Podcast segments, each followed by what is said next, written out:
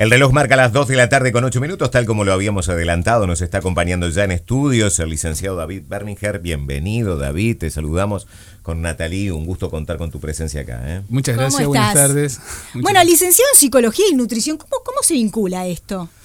Bueno, en realidad creo que, que es la mejor fusión que se puede tener en un consultorio de nutrición cuando la persona siempre viene como para bajar de peso con un problema de con la comida y muchas veces siempre se, encaraba el problema como que lo tenía la comida o los malos hábitos en realidad. Y muchas veces, o el gran porcentaje de las veces, el problema lo tiene la persona, no, no la comida o, la mala, o, el mal aprendizaje que pueda tener la persona con la nutrición. ¿no? Es decir, hay otros factores que inciden eventualmente en, en el sobrepeso de una persona o la, incorrecta alimentación de una persona? Sí, yo creo que, más del 50% del problema este, con la comida es el emocional, ¿no? que muchas veces confundimos el hambre con una ansiedad, la ansiedad con una angustia. Y bueno, muchas veces buscamos el placer inmediato, directo, en la comida, ¿no? en lo que sabemos que, nos va a dar un placer. Muchas veces cuando tenemos que encarar un problema o algo, cuando tenemos la duda de, o esa angustia o ese estrés de si nos va a hacer bien o, o, mal, el miedo está que es el mal, buscamos el placer inmediato con, con bollería, con, lo primero que, te suba el, humor, el, gusto y el que placer. estar en teoría bien, digamos. Claro, sí, sí, que, que sepas que, es placer. Sí, claro, que sepas que es placer seguro. Bien. Eh, digamos que esto nos ayudó mucho en cuarentena, hablando de, estar en casa, esto de levantarte, pasar por la cocina por las dudas, abrir la heladera si está todo bien y seguir de largo, digamos. Sí, bueno, la cuarentena en realidad, eh, acá también tengo una escuela de submarinismo, ¿no? O sea, que es otro de los, detalles que tengo. Y eh, a todos los buceadores, cuando vine a verlos de vuelta, estaban todos gordos. O sea, me decían, es un problema que todos habían metido como 10 kilos y es obviamente un tema con el miedo, el encierro, el aburrimiento. Eh, la heladera siempre era la que tenía la variedad, o, uno piensa que tiene la variedad y bueno, iba por ahí, ¿no? A, comer. David, y en tu libro, el que tenés acá en este momento, ¿abordás una técnica para tratar de que cada uno pueda eh, enfrentar esta situación? ¿Qué propones en el libro? En el libro en realidad surge, este libro es el, el libro número 11 de los que están escritos hasta ahora. Eh, lo que propone fue escrito durante la pandemia, más que nada fue una gran meditación, investigación, eh, una puesta a punto también de una afinación del trabajo, porque también surge la, la, consulta online a partir casi prácticamente como obligatoria, que era una nueva variedad a nivel de consultas. Lo que propone en realidad es que la persona entienda muchas veces qué es lo que lo hace engordar, que lo entienda, a ver si precisa un psicólogo o un nutricionista o los dos este, que también sepa muchas veces que se encaran muy mal los, los problemas. Hay veces que el problema no está en lo que, o el problema está realmente en lo que uno cree que sabe y no lo que no sabe. ¿No? Muchas veces uno cree que sabe algo y no, eh, no está bien lo que, está, lo que sabe y aplica todo mal. Por ejemplo, como el desayuno, que era la comida principal de, del día, ¿no? eso es un mito como que hay que comer cuatro o cinco veces en el día, algunas veces más, cuando venimos muchas veces este, sin darnos cuenta, cuando tuvimos historias que somos veníamos del Neandertal o, anterior todavía de, los primates y que salían corriendo a buscar el desayuno. No, no, no, no desayunaban primero para salir a correr, salían corriendo a buscar el desayuno. Y ese orden de cosas muchas veces hace que cambie también nuestro cuerpo, nuestra ahora la mayoría de las veces con uno va a una sociedad como la americana o otras de altos confort y vemos una gran obesidad por todas partes. Lo que propone el libro este en realidad es que, que uno apueste también a una de las prácticas muy antiguas que era el ayuno o muchas horas sin comer cuando uno encontraba eso que en la escuela nos daban que muchas horas sin comer era muy malo o que les iba a causar un desajuste hormonal o lo que sea, porque después íbamos a venir con más hambre. Bueno, acá es lo que propone el ayuno como, como un camino para mantenerse, como un camino también para bajar. Hay terapias de ayuno. También el libro tiene cuatro partes, uno que habla de toda una historia de investigación para que la persona que lo está leyendo o el lector se sienta un poco cómodo de lo que está leyendo no es un disparate. Después empieza a encarar eh, el consultorio, las enfermedades.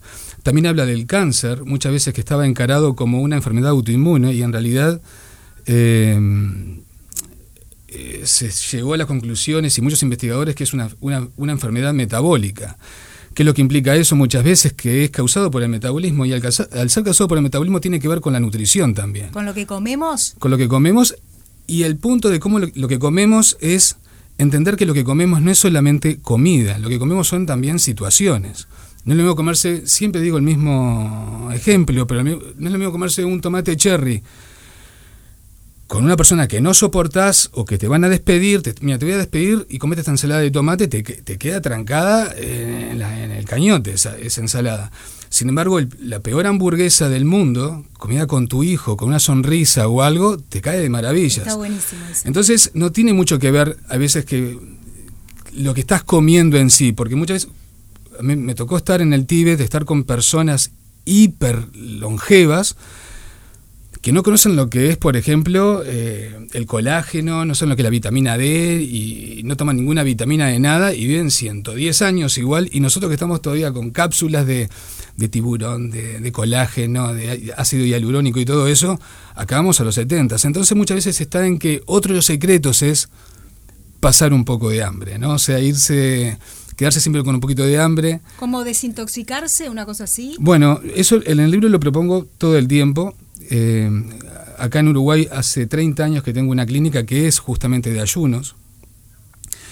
Y lo que propongo siempre es que un día a la semana se haga un día de detox, ¿no? que de limpieza. Es más, o sea, el cuerpo va a agradecer que se descanse, va a agradecer este, que se limpie, más de muchas veces que una paliza que se puedan dar en una comida. ¿no? Eh, uno cuando se junta con amigos o algo se toma una botella de whisky, esto, lo otro, y, eso es comer demasiado y eso muchas veces la persona muere más de por lo que come que por lo que no come. Ahí va. David, perdón, eh, y, cómo se hace para enfrentar en este momento donde vos decías la sociedad procura la satisfacción inmediata, pero además todos los temas vinculados con la comida hoy ocupan un lugar central en redes. Basta con que vos veas lo que pasa y se publica, ya sea en Instagram, en otras redes como TikTok o cómo hay incluso community managers o hay aplicaciones incluso en los teléfonos celulares que vienen específicamente creadas para que vos fotografíes comida. Y esto hace que primero entre por los ojos y luego venga esa satisfacción cuasi de necesidad inmediata, este, para esa necesidad de satisfacerlo de manera inmediata. Así vive la sociedad hoy entonces. ¿Hay otros parámetros que hay que atacar también entonces con eso? Sí, yo creo que, como te decía hoy al principio, que la nutrición pasa también por otros lados más. O sea, ahí en el TikTok y en Instagram y en las redes ves la comida como entra por la imagen y ves también ahora la, nueva Novel Cuisine, que ves a los Masterchef, los programas, los reality shows, esos que hay eh, cocinando comida como de degustación, donde vos vas a un restaurante en, España hay muchos de estos, de tres estrellas michelines y todo eso, que te dan hasta 15 platos, mini platos, pero de degustación, de, sensaciones nuevas, de que te explota la comida en la boca y ese tipo de cosas. Cuando te hablaba que hoy que hay otro tipo de nutrición es, por ejemplo, la lectura, eh, buscar placeres por otros lados que no sea la parte inmediata visual también. Porque, eh, obviamente, con las redes pasó siempre, lo que pasa que en otros parámetros, ¿no? Pero hoy con las redes de TikTok que te encontrás con millones de gurú, que una persona vale mucho más por lo que la siguen de, por lo que los que, por lo que sabe, y muchas veces no tiene nada que ver lo que, lo que sabe con las personas que lo siguen.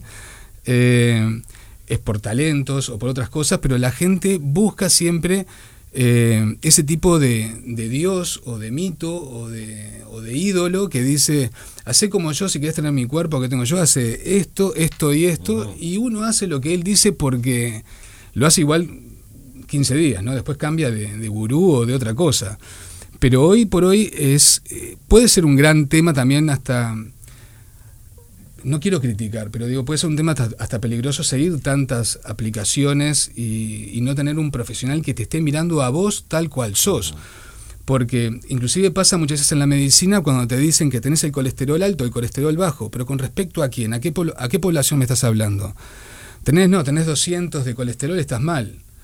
Y lo que se olvida muchas veces el médico es que eso depende de un estudio matemático, que es las curvas de Gauss. Las curvas de Gauss significan que hay mucha gente que está en una punta y mucha gente que está en la otra punta. Significa que vamos, el 200 es el que está en el medio, pero si tiene 250 no tiene ningún síntoma y está perfecto, y hay gente que tiene 100 y está fatal. Entonces, Eso es cuando eh, eh, uno intenta estudiar al, al paciente particular, Claro. que el 90% uno llega, o, o a uno le llega el paciente con los análisis con un asterisco diciendo, mira, está fuera de rango, Sí, tiene mal el eso. colesterol, vos ves que no tiene ningún tipo de síntoma, no tiene nada, y darle a una persona una pastilla de- para el colesterol, cuando no lo precisa, lo que está tomando son los efectos colaterales que te dice ahí que hace el mal o algo por el estilo.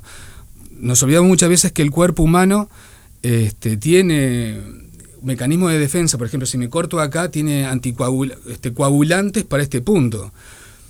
Coagulantes para solamente este punto particular del brazo, pero si yo tomo anticoagulantes, o se me van para todo el cuerpo, Claro. no para un lugar específico solamente como muchas veces pensamos.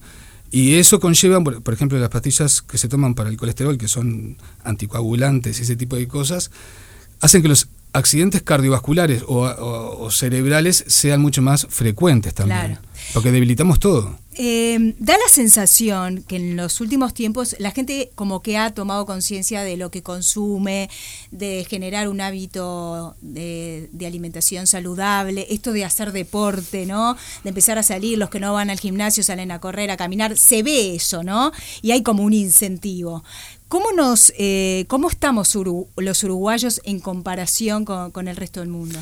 Bueno, mira, te, te voy a retomar un poco con la pregunta que hizo Robert también, que, eh, que más que nada lo de la pandemia, también la pandemia hizo que todo el mundo hiciera más deporte. También se ponía comida, pero se ponían a todo el mundo haciendo, yo hago 50.000 lagartijas o, eh, o Sí. 50.000 cosas, se ponían desafíos de gimnasia, todo dentro de la pieza. ¿Cómo veo a Uruguay? Bueno, a Uruguay lo veo este, más evolucionado ahora, porque antes si vos sacabas al uruguayo de la carne, me sacaban la, ciudad- la, la ciudadanía también acá, o sea, Claro. me sacaban todo. Es más, cuando vengo acá, eh, si bien no soy muy partidario como solamente como solamente de la carne, no sé si se entiende, no, Sí, no sí, que sí. como carne solamente, digo que no soy partidario de la carne totalmente como base nutricional. Pero por ejemplo a mi hijo, que vive en Barcelona, le digo que no coma tanta carne, una de las eh, a veces me choca eso y él me dice, "Yo soy uruguayo." Pero, Y- perdón, un- sí. solo un paréntesis. ¿Qué, qué sería lo óptimo? ¿Una vez por semana, cada 15 días, cada tres semanas? Una vez Sería comer, sería comer variado, variado. Aparte, por el, el ejemplo también del- el de la carne, es un tema también del fuego que tiene la carne. O sea, la carne puede ser cruda, cocida o, o quemada ca- prácticamente. Y lo mejor de comer la carne es lo más cruda posible. Porque vos estás comiendo ahí las proteínas. La proteína se digiere, lo- se, se, Se destruye. se destruye, A los gracias. pasados los 60 grados, igual que las vitaminas. Ay, yo te la como suela. Exactamente. estoy complicada. Entonces, ¿qué pasa con el fuego? Entonces, cuando vos le estás Claro. poniendo fuego a la carne, vos estás destruyendo toda la proteína. Estás comiendo prácticamente algo parecido a la carroña o algo por el estilo, porque ni siquiera va por ahí. Entonces, si quieres comer proteína, andate lado del StarTac, del sushi o, o de otros, de, de esos caminos de por ahí, este, que son más comida crudas eh, que otra cosa, ¿no? Lo que sucede es que, vos lo decías, David, eh, nosotros venimos de repente con una matriz formada, y la sociedad uruguaya en particular tiene una matriz, de aquella época en que vos veías a un niño obeso en un cochecito, y lo primero que se decía es, qué sanito que está, está rozagante. Claro. Totalmente, es verdad. Y cuanto más Y gordito, mejor. A Sí, pesar sí, de que con el tiempo y el, el, la- el bombardeo de información y el acceso a la información que tenemos, hoy podemos acceder Claro. a la enciclopedia brit- británica desde nuestro teléfono celular, esos moldes igualmente continúan en la sociedad. Yo ayer leía una cosa que fue tremenda en, en Twitter. Yo siempre cuento que Twitter para mí es como una suerte de cloaca de las redes sociales porque es donde se exacerba todo aquello execrable de la gente. Este, y, y alguien había puesto una foto de Pampita en una época en que Pampita venía a las playas de Punta del Este y otra foto actual de Pampita. Entonces puso esa este, usuaria de Twitter, eh, prefiero a esta Pampita gorda a aquella Pampita esquelética que venía este, y bronceada que venía a las playas de Punta del Este. ¿Para qué? Hubo obviamente un debate en internet, decía aquello que, que se muestra de Pampita, cómo puede decir gordo y cómo se meten claro. además con el cuerpo. Pero todavía existen estos estereotipos. Sí, sí, sí, es verdad. Aparte, mi- por ejemplo, mi abuela siempre me vio negro, flaco y feo. O sea, no, no, era como que yo le decía, no sabes el trabajo que me va a estar flaco. Le digo, ¿viste? El de todo lo demás no tenía más, no tenía arreglo, ¿viste? Pero eh, a lo que voy es, ¿Existe la posibilidad de que esto se cambie a partir de repente de un autoanálisis, una autocrítica de lo que uno está haciendo? No creo que se pueda cambiar el tema de las redes, porque en realidad hoy tenemos las redes, antes teníamos este, las pinturas y después cuando salió la fotografía, empezaba la fotografía. Creo que siempre va a haber, y como dijiste vos recién, una gran parte de la sociedad, eh, es más, o sea, lo que sería el no, no sé cómo, cómo, es la palabra, de, la parte básica social, donde no se maneja la cultura, donde, donde crecían todas las religiones y todo eso, bueno, todas las imágenes y movimientos sociales, creo que va a seguir siempre por el mismo camino. O sea, al, haber, al faltar cultura, es mucho más manipulable todo. O sea, sin duda, sin duda. Yo siempre digo, eh, si falta el pensamiento crítico, exacto. inexorablemente estamos destinados a aquello que decía Humberto Eco de apocalípticos integrados, ¿no? La diferencia Totalmente. No, entre la masa. Y otra cosa con respecto a eso es que siempre lo que busca en una red o algo es la reacción. Una persona que piensa no reacciona, siempre está actuando. La diferencia entre acción y reacción es que uno pone pensamiento, otro no. Y lo que se busca con ese tipo de cosas es reacciones. Por eso me estabas, diciendo recién justo de las explosiones que hay, que también son focos de distracción de otros problemas muchas veces. Este, más vale que la gente esté ladrando con el cuerpo de Pampita que... A que esté sobre un pensamiento crítico de otras cosas que pasan en la sociedad. Eh, ¿El libro dónde se consigue, David? Bueno, acá acabo de llegar a Uruguay. Eh, está en algunas librerías, no sé si en todas, pero por ejemplo, sé que estaba en Isadora porque este, me comentó que ya lo tenían ahí. Tu revolución nutricional se llama. Ahí está. Eh, una consulta nada más. Eh, Viste que hace un, tiempo se está hablando de que el comer sin gluten, como que se puso de moda, ¿no? Si comemos sin gluten y si comemos menos harinas es mejor. ¿Es mejor? ¿Está bueno hacer dietas? ¿O es un tema de cambiar la, la concepción y decir, bueno, comamos de todo, no tenemos que estar a dieta eternamente ni arrancar todos los lunes a dieta y los fines de semana matarnos. ¿Eso es un tema conceptual? Mira, yo creo que Natalie, que por ejemplo una cosa que, que, dijiste recién ahí, que nosotros, por ejemplo, cuando queremos comer sano, asociamos a la dieta. O sea, cuando te ven comiendo, te ven comiendo una ensalada o algo, estás, haciendo dieta o algo por el estilo. sacrificio. Claro, y creo que implica un sacrificio. Y yo creo que tiene que ser eso que dijiste vos recién, una, Cambio de hábito, una filosofía. Porque, por ejemplo, cuando vengo acá y eh, un fin de semana me invitan mis amigos, jamás digo, no, yo no como esto, no como claro. Como absolutamente todo lo que existe. Es más, cuando te ven comer, dicen, vos no podés comer como comés y estar como estás. Le digo, no, yo el lunes hago un día de líquido. O sea, lo compenso, porque tampoco puedo estar en el consultorio y vos eh, a ver quién está más gordo o, menos saludable en, en, la consulta. Vos tenés que ser un poco también el ejemplo.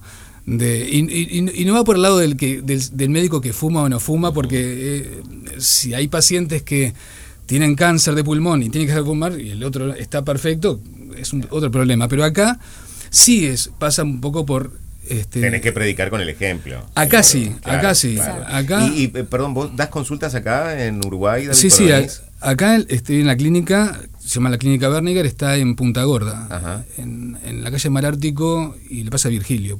Perfecto, perfecto. Y también hay, nos tenemos que ir, pero en un minuto, porque también habla de vos, ¿no? Esto de, la escuela de submarinismo. Es como que son mucha cosa, también has hecho acupuntura y eso habla de, que, de que tenés una mente como muy abierta y, y has hurgado en diferentes espacios y eso está buenísimo.